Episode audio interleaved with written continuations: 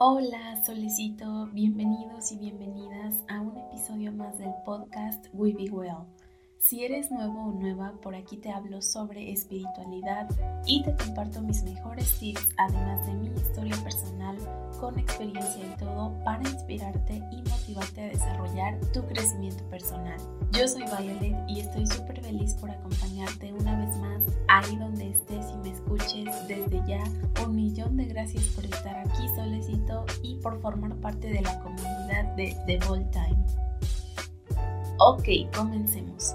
Primero aclaro, el siguiente episodio fue extraído total y enteramente del website TheBallTime.com, resaltando que es uno de los pilares fundamentales del sitio compartir con esta audiencia hechos verídicos acerca de temas que comprenden espiritualidad, leyes metafísicas y su relación o no relación con la ciencia.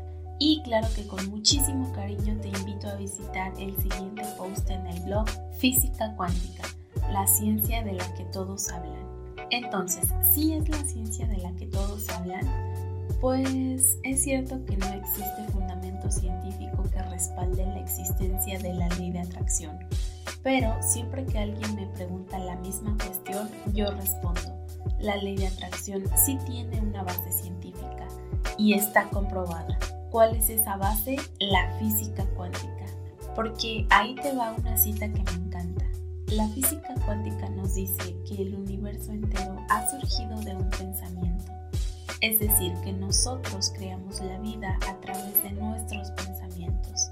Y sobre la ley de atracción, todos los seres humanos lo hemos aplicado a lo largo de la historia, pero solo cuando somos conscientes de esta gran ley entonces somos conscientes de su increíble poder y su conocimiento nos permite llegar a pensar que nuestra propia vida puede manifestarse como lo deseamos. Súper, ¿verdad? Entonces, ¿cómo no amarla?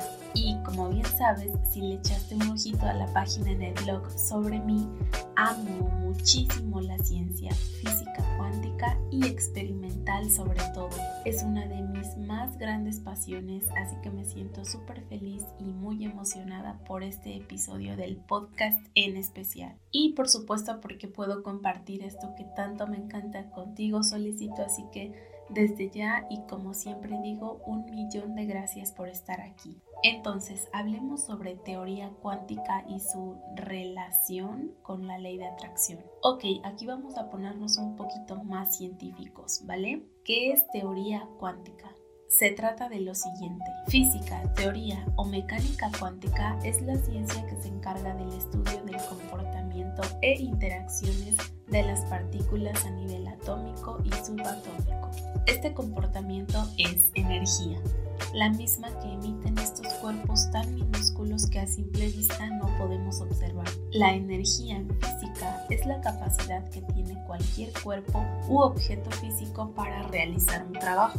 Ahora bien, desde la perspectiva de la ley de atracción, nuestros pensamientos son totalmente capaces de realizar un trabajo, mismo que se definiría como trabajo activo cuando nuestras ideas y lo que intentamos manifestar es un deseo puro y que viene desde nuestro propósito. Y por otro lado está el trabajo resistivo, el cual surge cuando nuestros pensamientos son un tanto negativos y las ideas que emitimos son de baja vibración y el resultado de sentimientos como depresión, temor, ira, incluso mal humor y el peor de todos, quejarse. Y aguas con quejarse solicito porque es de las emociones de más baja vibración que podemos emitir. Ok, aquí un dato interesante.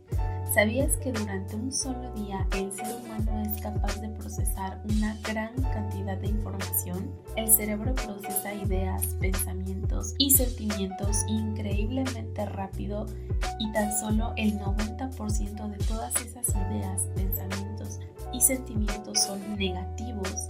Apenas el 10% restante son positivos. ¿Tú qué dices? Seguro que esta cita te sonó más de una vez.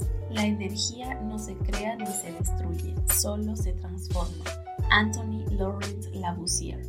¿Qué significa? Bueno, te doy un ejemplo. Cuando enciendes una máquina, vamos a decir taladro, motosierra, incluso tu licuadora, tostador u horno de microondas, esta entrega energía instantáneamente y comienza a funcionar. Sin embargo, lo que realmente hace es transformar esa energía en otra nueva, porque antes de ello ya había una energía existente, electricidad, y el resultado final es lo que obtenemos de lo que buscamos en esa máquina, ¿cierto? Es decir, el trabajo.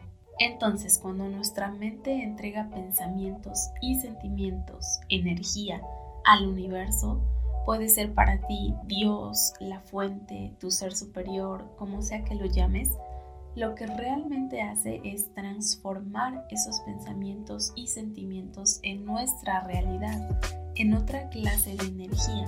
Y esta puede ser positiva o negativa dependiendo de la frecuencia con que vibramos en este momento, justo aquí y ahora. Ok, aquí voy a hacer una pausa súper pequeñita para recordarte, Solecito, que si te está gustando este nuevo episodio número 3 del podcast, no olvides calificarlo y dejarme una review desde la plataforma donde me estés escuchando.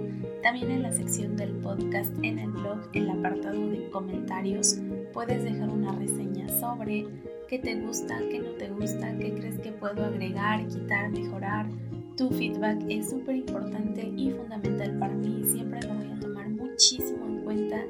Y de igual forma, solicito si crees que el contenido de este nuevo fragmento le puede resultar de interés y o ser de utilidad a cualquier personita que conozcas, please compártelo con ellos o ellas en tus redes sociales, por email. Desde ya, un millón de gracias por tu granito de arena y que siga creciendo esta comunidad. Ahora sí, continuamos. Ok, seguimos. Y es aquí donde se pone aún más interesante. Realidad subjetiva. ¿Qué es subjetividad? Bueno, este concepto se refiere al increíble poder que tiene cualquier persona de percibir, argumentar y comunicar por medio de su propia visión, ideas y sentimientos un determinado pensamiento, es decir, tu propio modo de ver y entender cualquier cosa principalmente la realidad. Existen experimentos científicos que han demostrado en más de una ocasión que la realidad sí es subjetiva. ¿Hacemos uno? Ok, primero, mira un objeto, cualquiera que en este momento se encuentre justo cerca de ti, ya sea junto a ti, frente a ti o a un metro de distancia de ti. Míralo fijamente y centra tu atención a cada detalle. Súper, 2. Ahora cierra los ojos e imagina ese mismo objeto. Imagina exactamente lo mismo que viste hace un segundo. Genial, ahora seguro dirás, ¿en dónde está lo increíble? Pues si sometiéramos tu cerebro a un tomógrafo solecito, aquel aparato para hacer tomografías, es ahí donde veríamos lo increíble. Repitiendo el experimento dentro del tomógrafo, observaríamos claramente que algunas de las zonas de tu cerebro se iluminarían, tanto abiertos los ojos, mirando conscientemente el objeto, como cerrados, imaginando el objeto. Entonces, la pregunta del millón, ¿quién ve, los ojos o el cerebro? ¿Cuál es la verdadera realidad? ¿Lo que vemos con nuestros ojos o con nuestra mente e imaginación? Ciertamente el cerebro humano no reconoce la diferencia.